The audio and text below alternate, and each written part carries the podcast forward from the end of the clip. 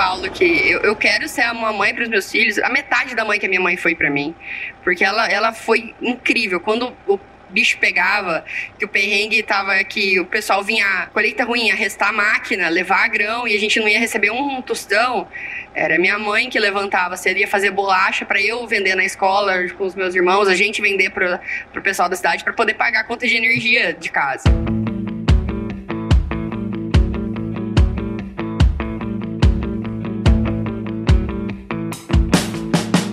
E aí, pessoa! Seja muito bem-vindo, muito bem-vinda ao podcast Raízes do Agro, uma parceria entre o Agro Resenha e o Grupo Piscin, que tem como objetivo perpetuar os valores das famílias no campo e o respeito pela terra. E nesse episódio super especial aqui, tô com a Lígia Pedrinha. Não vou errar o seu nome dessa vez, porque eu treinei bastante. É porque se, se, você não sabe, eu conheço a prima dela, né? Estudou comigo. E eu encasquetei que eu queria chamar ela de Letícia na gravação do Agro Resenha. Mas não, a Lígia Pedrini, ela é engenheira agrônoma, você já conhece, influenciadora, faz um trabalho muito legal aí nas redes sociais. Lígia, muito obrigado por estar aqui com a gente. Seja super bem-vinda ao podcast Raízes do Agro. Imagina, obrigado. Prazer é meu estar aqui.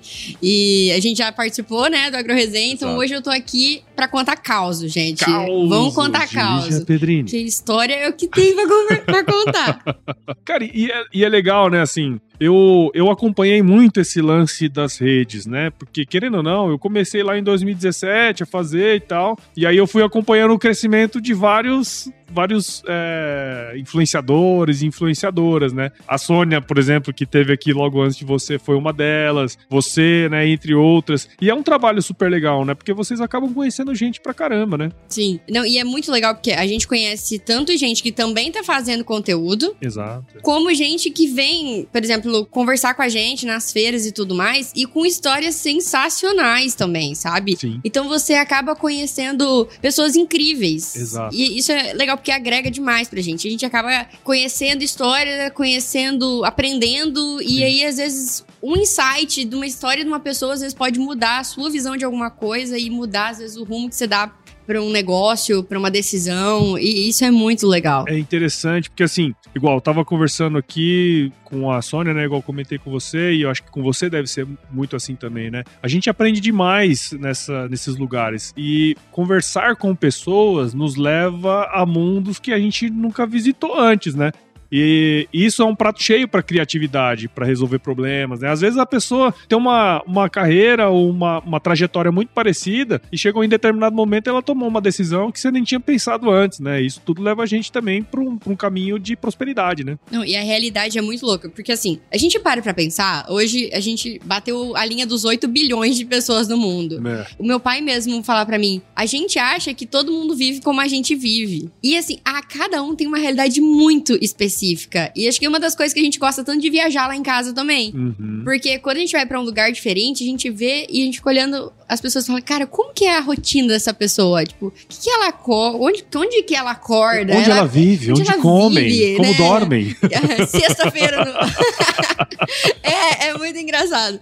Então, e isso te dá umas lições de vida, assim, muito pesadas, que fazem a gente realmente mudar o jeito que a gente enxerga as coisas. Verdade, cara.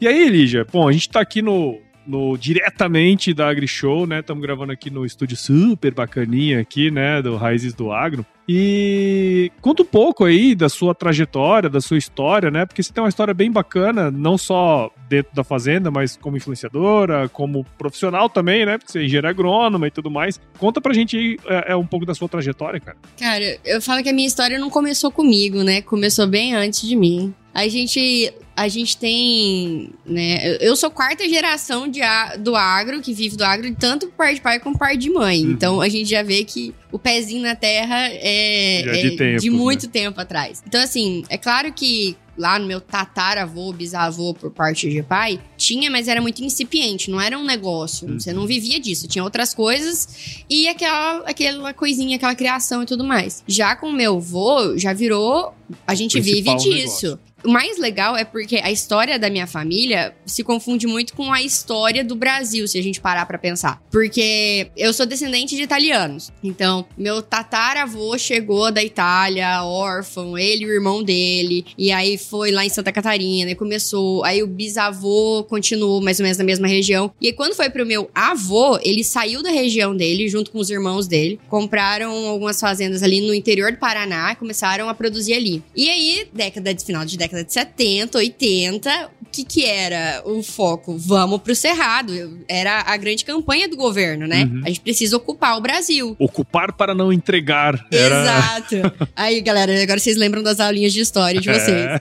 E aí, então, teve a saída. E era muito louco você pensar que hoje o preço de terra nesses lugares é absurdo, mas antigamente era de graça. Sim. O pessoal chegava lá e falava assim, ó, marca onde você quiser. Tipo, você chega lá e fala assim, ó, do rio tal, tantos metros da margem até tal lugar, aí vira em tal pedra, e era mais ou menos assim. Você chegava no INCRA e falava, olha, é, esse pedaço de terra aqui é meu. E eles davam um título, ou você comprava um título por um valor irrisório. E foi o que aconteceu. Tipo, meu avô tinha essa fazenda no, no Paraná, interior do Paraná. Ele vendeu um pedaço da fazenda, veio pro Mato Grosso e comprou uma quantia muito maior de terra aqui. E Mas e, e o meu vô sempre foi que a gente chama de nono. Então, se eu chamar de vô e nono, vocês não reparem, tá? É tudo a É mesma porque coisa. é, tudo, é tudo a mesma coisa. Em família italiana a gente chama de nono. Mas meu nono, ele sempre foi um cara muito correto. Então, ele não queria simplesmente, tipo, olha, pode pegar quanto você quiser. Ele ia no INCRA, o que, que tem de título disponível, e aí ele pegou a fazenda e tal. E aí é a fazenda que hoje meus tios plantam, inclusive, até hoje.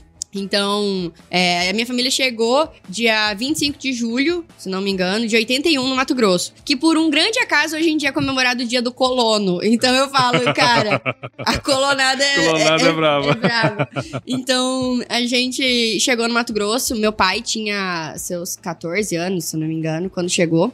É, e eles vieram, a família, como eram oito filhos, eles vieram em levas, né? Uhum. Tipo, veio um pedaço, e depois veio mais um tanto. E meu pai chegou já no final de 81, mas a família chegou mesmo em julho. E trabalhava e morava na fazenda. E naquela época, assim, a logística de hoje já não é das É, melhores. imagina. Imagina naquela época que era só mato e uma e um picadinha de terra que você tinha que andar. Trieiro, né? Um trieirinho. Então, na época, sabia que tinha que colocar calcário, mas não sabia por quê. Era o que falava. E nessa época também era a época que a Embrapa estava se desenvolvendo e começando a criar conteúdo e, e conhecimento sobre esse- esses solos da região. Porque hoje em dia a gente estuda, a gente sabe que solo da região sul para região do centro-oeste é absurdamente diferente, Sim, né? sim. Tem uns mapas de solo hoje em dia, cara. A coisa mais Exato. simples do mundo é você pegar informação, né? É, e você sabe a classificação, e com a classificação já sabe mais ou menos o que, que você vai levar em conta.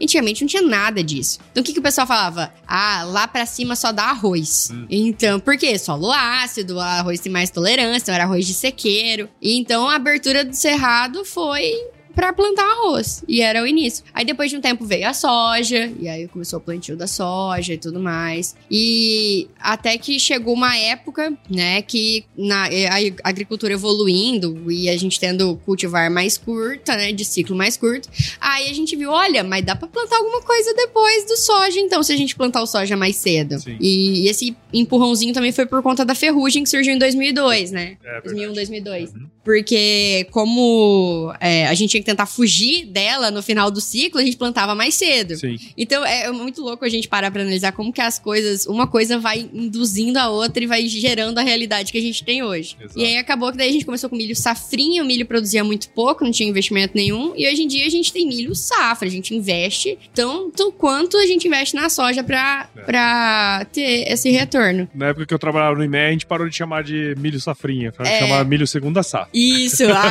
Tipo, termina- eu não tava na- podia, não podia usar safrinha. Eu tava na faculdade quando isso aconteceu, eu lembro. Tipo, os professores corrigindo, não é mais safrinha, galera, é Segunda segunda safra. Então, tipo, e é muito louco a gente parar, porque como eu morei na fazenda até, assim, a gente, a nossa fazenda, é...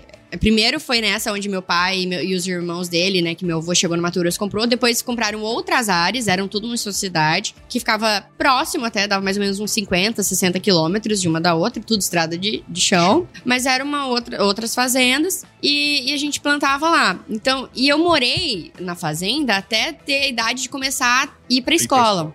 Entendi. E na época, a escola da vila, que também ficava a 50 quilômetros, não era uma opção, porque não tinha professor. O Uhum. professor não ia pra vila quase. Então aí a gente teve minha mãe, a gente teve que se mudar pra cidade. Então foi no ano 2001 a gente mudou pra cidade. Mas mesmo assim, até então eu morava, eu sou de 96, até 2001 eu morei na- em fazenda. Depois disso, todo final de semana, sexta-feira, pegava a caminhonete e ia pra fazenda. Só que naquela época era 120 quilômetros de estrada de chão. Duas horas, três horas. Na época da seca era 3 horas, na época da chuva era 5, 6. Sim. Nas D20, nas F1000, e atolava, e, pux- e era caminhão atolado, e trator puxando, e era absurdo, assim, separar. Hoje em dia eu pego, me pego dirigindo na mesma estrada pra ir pra fazenda e falo, cara, parece mentira quando você conta as histórias de como que era, sabe? Verdade, verdade. E a gente andava com comida dentro da caminhonete, porque às vezes tinha um cara do caminhão que ficava atolado cinco dias. E não tinha nenhum restaurante perto. Hoje em dia já não tem restaurante lá, imagina. A gente andava com bolacha, água, garrafinha e tudo mais. A gente deixava pros motoristas dos caminhão porque eles ficavam atolados. E meu avô, por parte de mãe, é caminhoneiro. Então, Aham. assim, essa sabe- dor.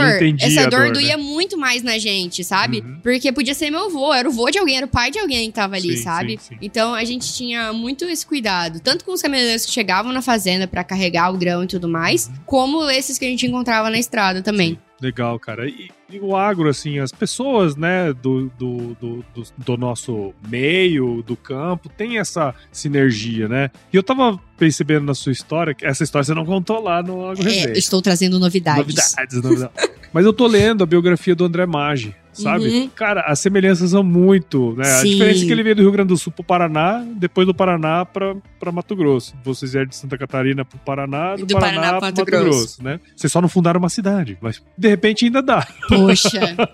Não, e sabe, agora aí, ó, fato histórico. Lá no Paraná, existe um bairro perto Aham. da cidade de Francisco Alves, que foi onde meu pai nasceu, que se chama Bairro Catarinense, que foi o meu avô que fundou. Inclusive, o nome da, da escola de lá é o nome do meu avô. Ponto, não, então já. Tá, tá, tá- Pena tá- que não é uma das cidades com o maior PIB agrícola do Brasil, Do Brasil. mas assim. Você sabe o que eu tava vendo? Que interessante, né? Eles tavam, na época que eles foram fazer essa pesal, eles estavam se perguntando se ia chamar Magilândia. Imagina, Pedrinilândia. Nossa.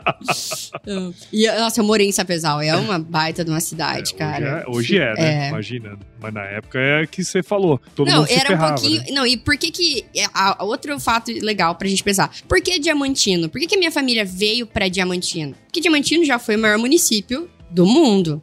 A gente esquece desse detalhe. E Diamantino tem quase 300 anos. Ele é 9 anos mais novo do que Cuiabá, que é a capital do estado. Verdade. E porque era uma cidade de garimpo e tudo mais, o foco era realmente extração de ouro e diamante. E na época, quando o pessoal vinha do sul, Diamantino era a única cidade que existia ali. Ah. Não existia Lucas, Mutum, é, São José do Rio Claro, Campo Novo, Sorriso, Sinop. Tudo Era era, Diamantino. Diamantino. Você sabe uma história que eu ouvi falar de Diamantino? Que o Banco do Brasil de Diamantino era o lugar onde mais se movimentava dinheiro no Brasil. O Banco do Brasil. É bem provável. Hoje em dia, olha só, a gente tá em 2023. Hoje em dia, a, pelo menos enquanto eu atendia eles, a Cevale, que hoje é a Sim. cooperativa que tem lá, que nasceu em Palotina, Hum. que inclusive meu, meu avô foi um dos Fundadores. fundadores.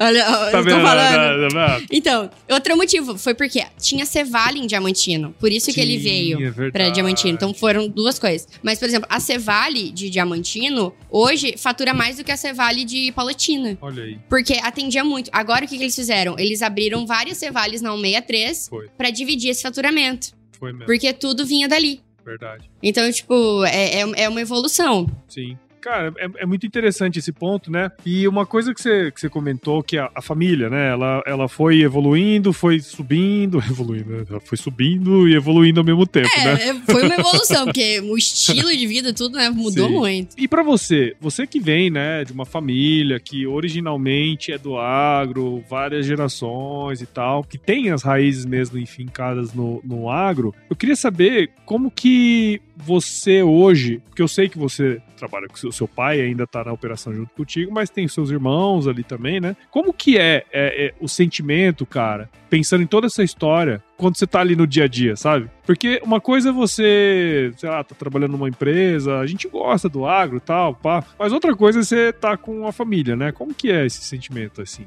Pra mim, estar no agro é muito uma sensação de pertencimento. Eu tenho uma sensação de que eu pertenço àquele lugar, eu sou dali. Entendi. Sabe? Então é muito forte. Mesmo quando eu tava antes trabalhando em empresa e eu atendia outros outros clientes, eu via na história dos outros clientes, porque no Mato Grosso é muito isso, eu via na história deles a história da minha família.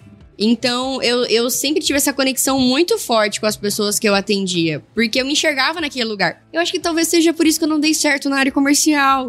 porque eu me enxergava, tipo assim, às vezes falava, cara, eu não vou empurrar isso pro fulano, porque, tipo, eu sei o que isso aqui vai custar, sabe? Uhum. Então eu, eu tinha muito essa noção por trás. Então hoje, trabalhar com a minha família é uma responsabilidade gigantesca. Não é que, nossa, eles me cobram. Não, imagina. Meu pai tá do meu lado para decisões, meu irmão tá comigo para tudo e tudo mais. Só que é uma responsabilidade porque eu tô trazendo uma história, é um legado uhum. que, tá, que foi construído e eu tô carregando esse legado. E eu fico vendo muito, que nem eu tava conversando com uma seguidora aqui na, na Grishow. Ela falando, ah, porque o meu avô faleceu e aí a minha, minha mãe e meu tio ficou, tipo, a gente vende a fazenda ou a gente toca? E resolveu tocar. Falei, não, isso é legal, porque foi, infelizmente, foi uma situação, foi forçado, mas houve uma continuidade. Tipo, a história não acabou ali. Sim. Sabe? Então, isso é uma coisa que eu tenho é, muita vontade de deixar. E e não é só eu, eu, meus irmãos, a gente tem muita vontade de deixar essa história pra frente. E a nossa família é meio tradicionalista, sabe? Com alguns costumes. Então, é, é meu Italiano, nome... né? né? Italiano. Tem como. E aí, por exemplo, meu avô mesmo, ele escreveu um livro pra contar a história é mesmo? dele. Que legal. Existe e, esse livro? Existe, a gente tem... Eu é... consigo ter acesso a uma, Sim, um sim, não, eu adoro ler pode, biografias. Pode deixar, eu vou mandar pra você. Então, ele contou tanto da, da história de como dos pais dele até virou a família que uhum. eles são hoje hoje, e como a história dele mesmo, de sair de lá do sul e vir pra cá. Ah, que da então, hora. tipo, é muito legal. A gente fala, né? Você tem que o quê? Ter um filho, plantar uma árvore, escrever um livro. Um livro. Meu nome tá muito bem nisso daí.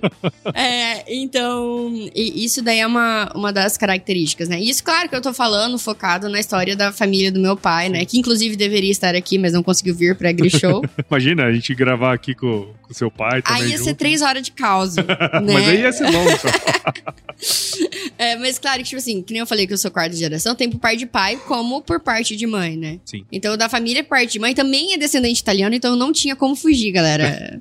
não tinha como fugir. É, era para ser. Então, aí a história é um pouquinho diferente, mas a, acabaram que eles chegaram no Mato Grosso também. E o mais engraçado foi, eles vieram pro Mato Grosso, não foi nem por incentivo da, do governo, foi porque eles plantavam café no Paraná e teve a geada ah, negra geada em 75. Negra. Então eles perderam todo o cafezal. E aí o meu, meu bisavô falou, né? E agora? Aqui a gente planta não consegue colher, porque congela tudo. E aí subiram pro Mato Grosso por conta disso. E eles chegaram antes ainda no Mato Grosso. É mesmo. Eles chegaram em 78. Só que, na verdade, 76 vieram os primeiros, meu avô chegou acho que em 78, se eu não me engano, se eu não estiver falando abobrinha. Depois Mas, eu vou contestar você é, no livro. Eu pesquisei aqui, ela mentiu, galera.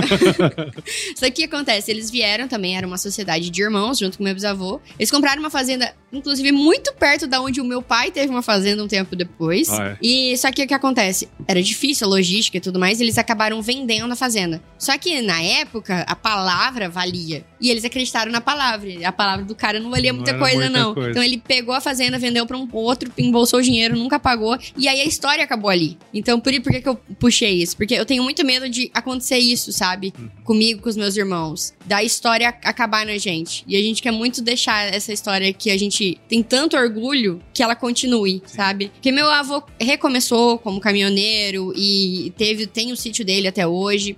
É, mexe com gado de corte. Então, é, ele não saiu completamente da atividade, mas foi muito mais sofrido para ele permanecer na atividade do que se ele tivesse persistido na, naquela outra realidade que eles tinham antes. Sim, sim. Então, hoje eu e meus irmãos, a gente vê muito isso. Só que hoje eu e o Denner, né, que meu irmão do meio, eu sou mais velha. Uhum. Ah, então tá, eu, meu irmão do meio, o Denner, então a gente tá parada. dentro do negócio. O Diogo, que é o mais novo, ele ainda tá estudando, tá fazendo faculdade. E a gente deixa muito aberto, assim. A gente fala: olha, se você quiser voltar, tá- as portas estão abertas, a gente tá aqui. E o nosso negócio é, é fazer crescer pra caber a família inteira. Então é aquele lance que a gente tava conversando Sim, antes. sim. É, O tem- lance que eu tava conversando antes com ela é o seguinte: eu falei que eu preciso ter um negócio pra cada filho. Então, mais ou menos aí, né? Então, e a gente fala assim: nós somos uma família de cinco, mas logo mais eu vou casar, meu irmão já namora, e o outro também. Então, assim, a nossa família tende a crescer. É, então, a gente quer um negócio que seja. que mantenha e melhore o padrão de vida dos meus pais e que caiba toda a família se quiser. Então, como que a gente faz isso hoje? Aumentando o tamanho do negócio e tornando ele mais produtivo. Então, esse é o nosso desafio agora, meu e do meu irmão. Aumentando, a gente já tá, que a gente conseguiu comprar mais uma fazenda, com a glória de Deus. Amém. Amém. Então a gente tá começando a mexer nela agora e tentar transformar ela em uma área produtiva pra gente conseguir aumentar a nossa produtividade. Que legal. Olha só que as semelhanças vão aparecendo, né? Eu entrevistei no primeiro episódio do Raiz do Agro o seu João Psim e o seu Eduardo Psim, né? Que são filhos do fundador. E sabe como que surgiu a ideia de criar os implementos e começar a vender? Foi a mesma coisa. A fazenda não vai dar para todo mundo, então a gente tem que fazer um negócio para, né? Servir a caber a todos, aqui. entendeu? E foi assim que surgiu. Você vê que filho é uma dádiva, né? Você É. faz o- a água bate na bunda, você tem, você tem que é. fazer acontecer, velho. Não, e assim, e- e imagina, né, o que seria do mundo se isso não acontecesse, se isso Sim. não, não, se não tivesse essa roda pra girar, né? Exato, cara. exato. então, é uma coisa que a gente tá, tá se adequando e vamos, vamos tocar. Sim. Eu lembro quando a gente conversou lá na Resenha e agora você comentou, nada, a gente comprou mais uma fazenda e tal. Hoje, quais são as atividades que vocês que vocês ah, têm nas fazendas? Tem alguma divisão? Como é que funciona isso? A ideia vai ser ter uma parte agrícola e pecuária nas duas fazendas. Uhum. É, o que acontece? Na fazenda de Diamantino, a gente comprou ela, mas ela era uma área que estava, além de degradada, muito fechada. Então, o que tinha de área consolidada, aberta, a gente mexeu. Uma parte fez lavoura, outra parte a gente fez pecuária. Por que não fez lavoura na fazenda inteira? Porque a fazenda tem um desnível de 100 metros no meio da fazenda. Então, o acesso é muito complicado para a parte de baixo. E a parte de baixo, ela é tem 9% de argila. Pra galera aí da, da agronomia, ele é, um- é tipo um neossolo quartzarênico. Não tem, não tem liga nenhuma aquilo ali, sabe? Então, até mesmo pra fazer a formação de pastagem foi muito mais é, trabalhoso, complicado. As plantas demoraram mais pra desenvolver, porque por mais que já fosse pasto e nunca tinha sido um pasto bem cuidado, o solo já não ajudava nisso, sabe? Tinha pouca matéria orgânica ali também pra ajudar. É, Tem que botar Então, matéria orgânica nessa parada. Exato. Então, assim, o que a gente fez? A gente fez lavoura onde dava e fez pecuária onde dava. Nessa outra fazenda que a gente comprou, ela já é uma realidade diferente. Ela é uma fazenda que ela, a maior parte dela é área aberta e área consolidada. Entendi. Só que era cerrado, virou pasto e, e do pasto degradou. Também não foi cuidado. E era uma lotação muito alta de, de vaca de cria que eles tinham lá em cima, o antigo dono. E vaca de cria ainda, então. Né? Então, o que acontece? É, a gente chegou lá e a gente é um solo misto, chega ali entre é, 18, 20 até em algumas áreas.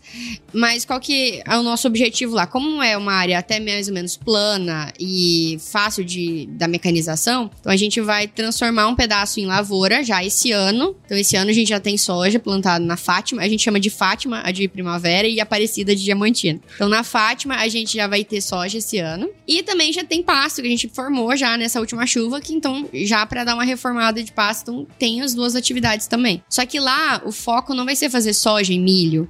Porque, assim, a gente precisa fazer toda uma formação, né, de, de perfil de solo. Então, isso daí vai alguns anos. Sim. sim. Então, inicial, a gente, a gente não. A gente não quer um milagre, a gente vai com- fazer uma construção. Então, pro início, a gente vai plantar soja, vamos colocar depois um capim. Aí no próximo ano a gente já tá pensando em fazer é, milho com crotalária ou milho com estilosante, depois colocar o Estruturar capim. mesmo, né? Estruturar mesmo, incorporar matéria orgânica, melhorar a microbiota desse solo. Então, a gente vai entrar, assim, é, muita questão de inoculante, bem pesado, é, nesse próximo ano. Tudo pra gente tentar melhorar e tornar realmente uma área que era degradada em uma área produtiva. Cara, e é interessante, né, como o, a, a tecnologia, o conhecimento, ele vai avançando, né? Porque hoje a gente já entra, vamos pegar o, o seu caso, né? A gente já entra pensando nessas questões, né? Antigamente era um pouco menos, né? De pensar de fato nessa construção e fazer um negócio bem estruturado para daí você ter uma, uma, vamos dizer assim, uma lavoura, até mesmo uma pecuária bem, bem com, completa, vamos dizer assim, né? Hoje já, já existe essa preocupação na largada, né? Sim, sim. Até mesmo que assim, a, a gente antigamente pensava assim, a gente tem que fazer alguma coisa com essa terra, mas a gente tentava extrair o máximo possível do que dava no início. Inclusive, quando a gente comprou essa fazenda, o pessoal da região falava assim: não, esse solo não dá mais nada, não. Aqui já, já deu o que tinha que dar. Mas claro, se você não repõe, não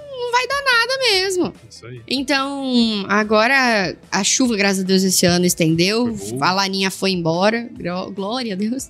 E então a gente conseguiu. Garotinha sapeca né? foi embora. Ficou né? três anos aqui acabando com a gente. E aí agora ela, ela se foi. E aí a gente tá tendo uma, uma boa questão. A, nossa, a gente conseguiu fazer um capim já em cima dessas áreas que vão ser soja para também já criar uma certa matéria orgânica e pelo menos uma proteção para semente não vir no meio de uma areia branca desnuda desnuda, né? Sim. Que para não ter aquela questão do tombamento e tal. Então é, é, um planejamento que a gente já tá fazendo assim, a longo prazo. Sim, sim. E a gente tá sendo muito realista em questão de retorno financeiro. A gente sabe que inicialmente o retorno vai ser nulo ou baixíssimo, sim. sabe? Mas a gente tá, de certa forma, valorizando a área também. Claro. claro. Então, a gente olha pra fazenda como um negócio. E, e a gente quer extrair o melhor possível de lá. Mas a gente não tem mais aquela visão extrativista. A gente quer fazer um negócio sustentável. Sustentável. É no, no real sentido da palavra. Né? Exato. Né?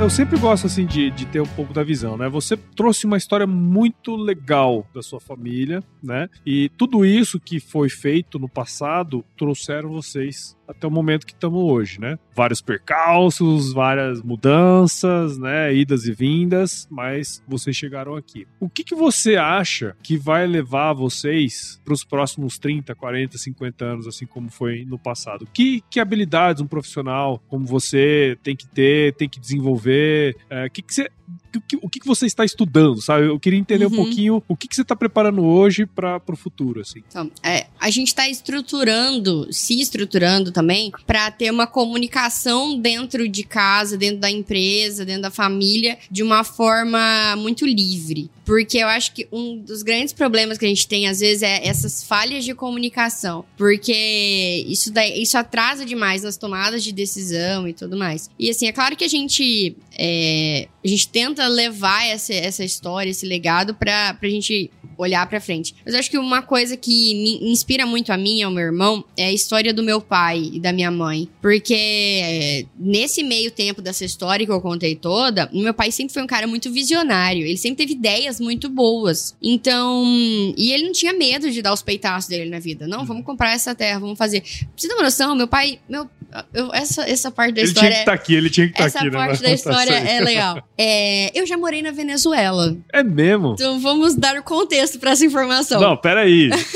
Não, a caixa de surpresas, meu Deus. Vamos lá, quero, uh, quero saber. Uh, então, porque assim, ó, uh, meu pai e minha mãe se casaram em 95. Uhum. Eu nasci em 96. E em 97, época pré-chavismo, vamos dar um contexto histórico. Pré-chavismo, o Chaves estava preso lá e tudo mais. Meu pai, é, a Venezuela era tipo assim ir pra Venezuela era tipo ir para os Estados Unidos para ganhar a vida, uhum. sabe? E lá, a base da alimentação na Venezuela é o milho. E ah, eles não tinham produção de milho lá dentro, eles não tinham uma produção agrícola forte. Tudo era importado, porque tudo era na base do petróleo, o petróleo compra. E meu pai, conversando com alguns amigos e tudo mais, falou: Olha, tá sendo muito bom, tá dando muito dinheiro plantar milho na Venezuela. Então, o que aconteceu? Meu pai, não, beleza, então juntou nos amigos dele e vamos pra Venezuela. A, a, casa que, tipo, meus pais é, tinham logo que se casaram, eles venderam de porta fechada. Até os presentes de casamento foi junto, dentro, pro, pro é próximo mesmo? comprador. Então foi de mala e cuia pra Venezuela. E chegou lá, é, era para plantar milho irrigado.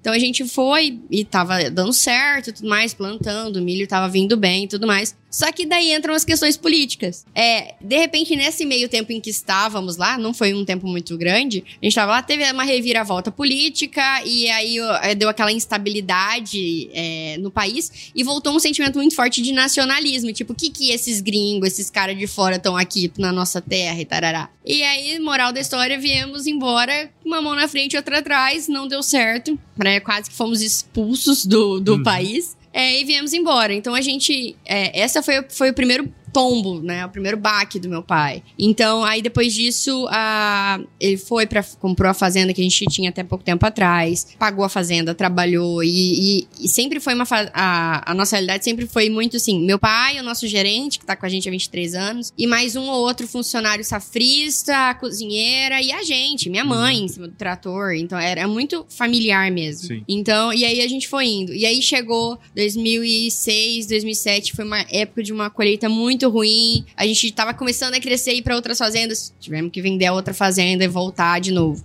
Então a gente teve esses crescimentos. Chegou em 2017, a gente teve. A gente já tava com um pivô instalado na fazenda, trabalhando. Tivemos um problema de instabilidade econômica no Brasil, é, que inviabilizou o nosso uso dos, dos pivôs por conta de energia, de preço de combustível. Tivemos que recuar, vende a fazenda, compra outra, vamos mexer com pecuária. Aí saí da faculdade, não, beleza, vamos voltar a plantar, vamos voltar a plantar. Então, tipo assim, é, é, é um ciclo. A vida é um ciclo de altos e baixos. Sim. E assim, o que mais me impressiona, eu acho que é muito forte para mim e pro meu irmão, é que mesmo com todos os perrengues, meu pai nunca desistiu e a minha mãe nunca saiu do lado do meu pai. Uhum.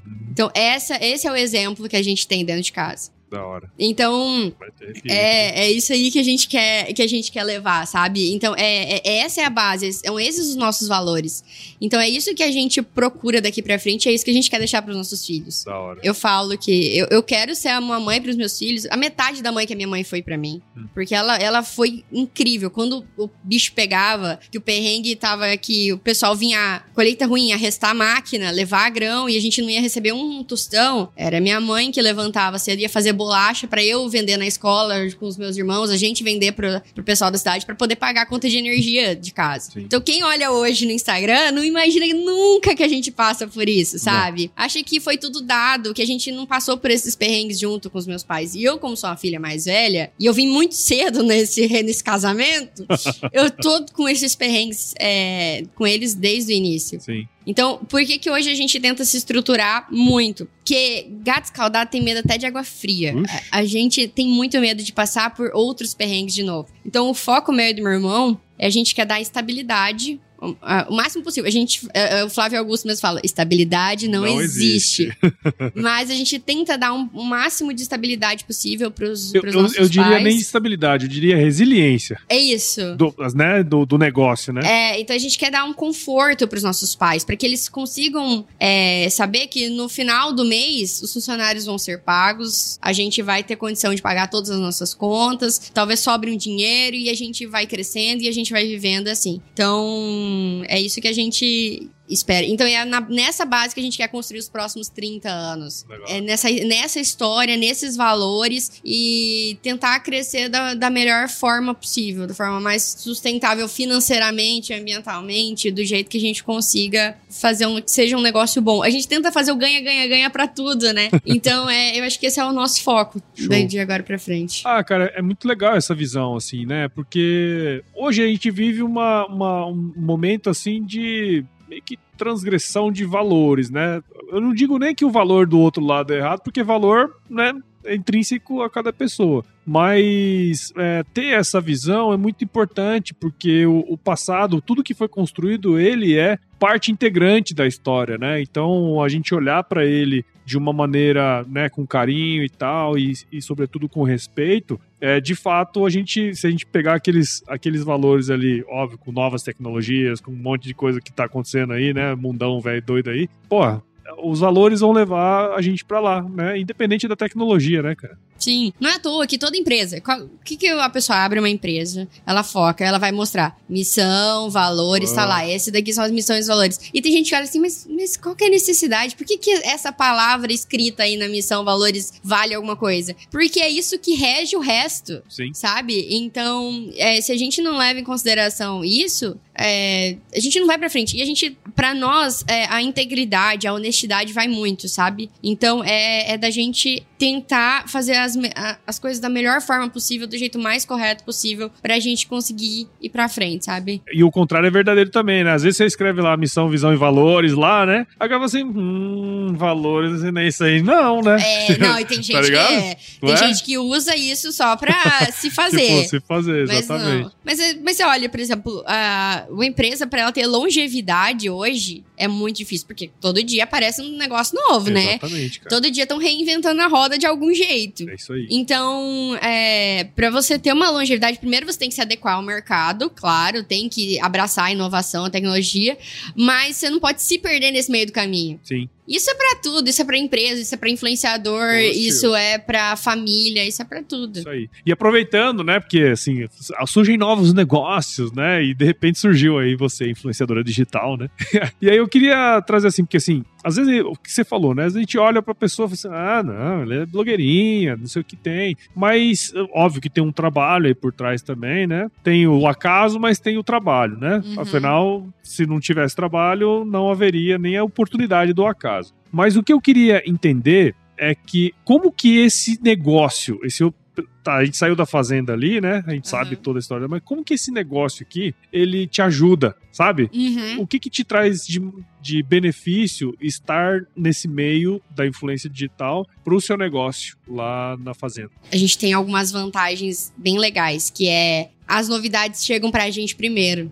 Entendeu? É, isso daí foi uma coisa que eu descobri é, com, com o tempo. E, é, por exemplo, ah, vai ter um lançamento de tal coisa. É, então a gente já fica às vezes sabendo, porque é, é questão do marketing. Olha, vamos conversar pra você divulgar isso pra gente. E aí você fala, cara, mas isso é muito legal. E aí você fala, mas eu acho que eu consigo encaixar isso daqui na minha realidade. Uhum. Então, você, às vezes, você consegue trazer é, essas novidades pra dentro de casa. Legal. Então, isso, isso é uma das vantagens. Outra coisa, a gente consegue é, trabalhar com empresas muito boas. Hoje, isso é uma das coisas que eu trago muito pra mim nesse, nesse outro lado, né? É, que eu tento trabalhar com empresas que eu realmente acredito. Hum. Eu realmente acredito que os produtos das empresas que eu faço a divulgação, eu uso na fazenda. Sim. Eu vi o resultado. E, e eu, eu vou falar isso, sabe? É, e a gente faz um trabalho bem legal. Por exemplo, ó, eu já finalizei um trabalho com uma marca esse ano, que a gente fez um teste lá na fazenda. Eles me deram os produtos pra gente fazer um teste, pra eu ver se eu ia gostar ou não do, do desempenho. Cara, eu gostei muito do desempenho, principalmente dos biológicos, da parte nutricional que a gente fez. E eu fechei os biológicos todo da, da minha próxima safra, das duas áreas com eles. Puta relação de ganha-ganha, né, cara? Entendeu? Por quê?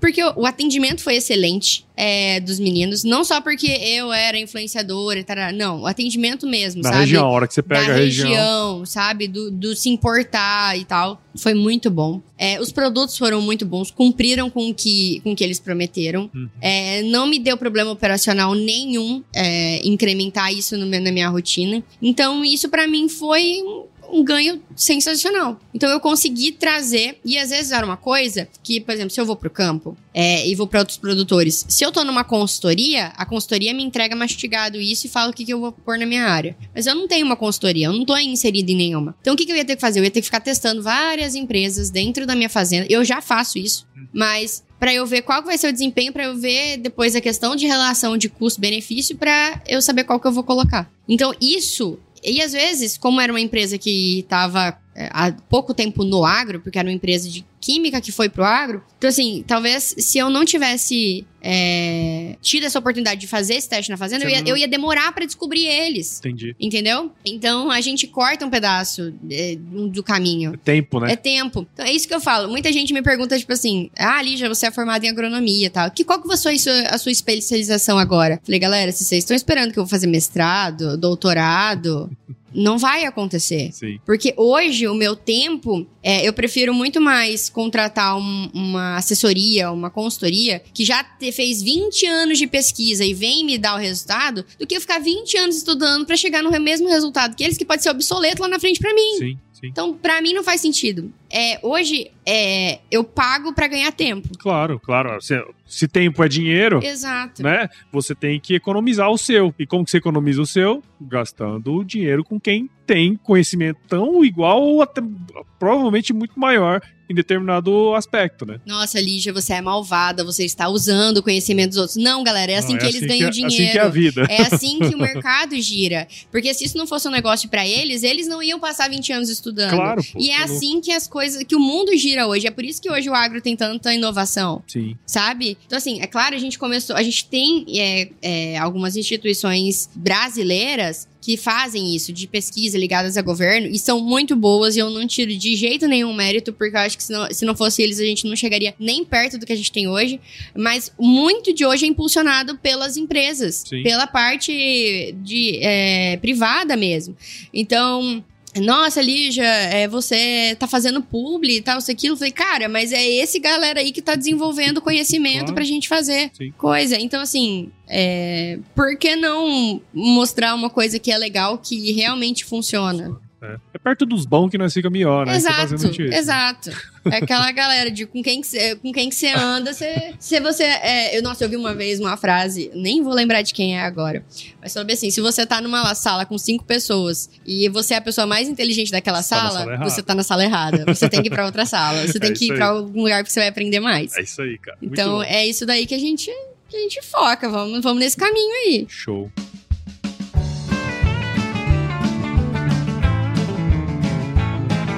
Lígia, muito obrigado, cara.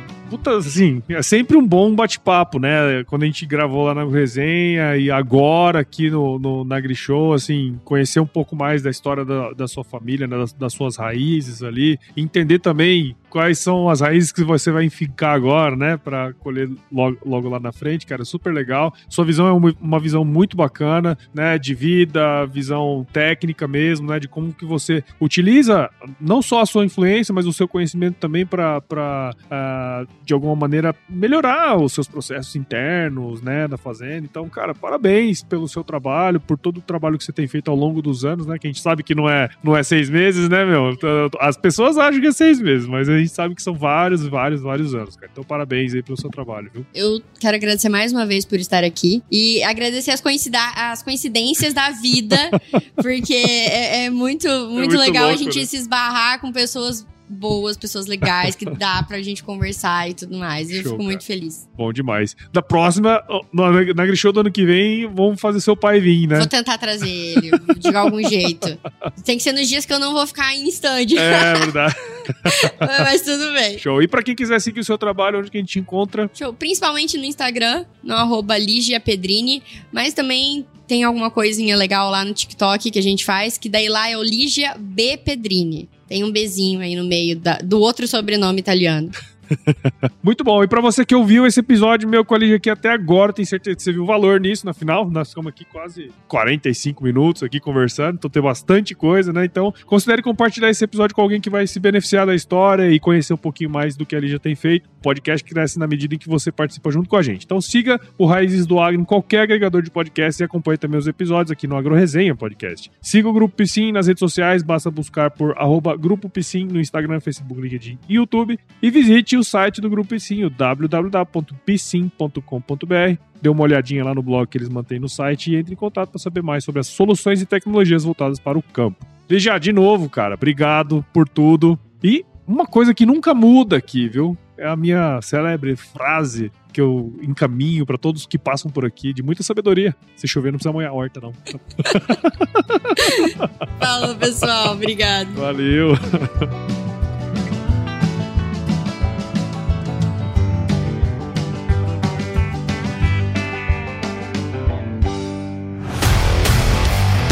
E aí, você gostou desse podcast? Se gostou, considere compartilhar esse episódio com alguma pessoa que irá se beneficiar desse conteúdo e nos ajude a alcançar ainda mais pessoas. O roteiro e apresentação desse episódio foi do Paulo Ozaki, a produção do Agro Resenha e a edição do Senhor A.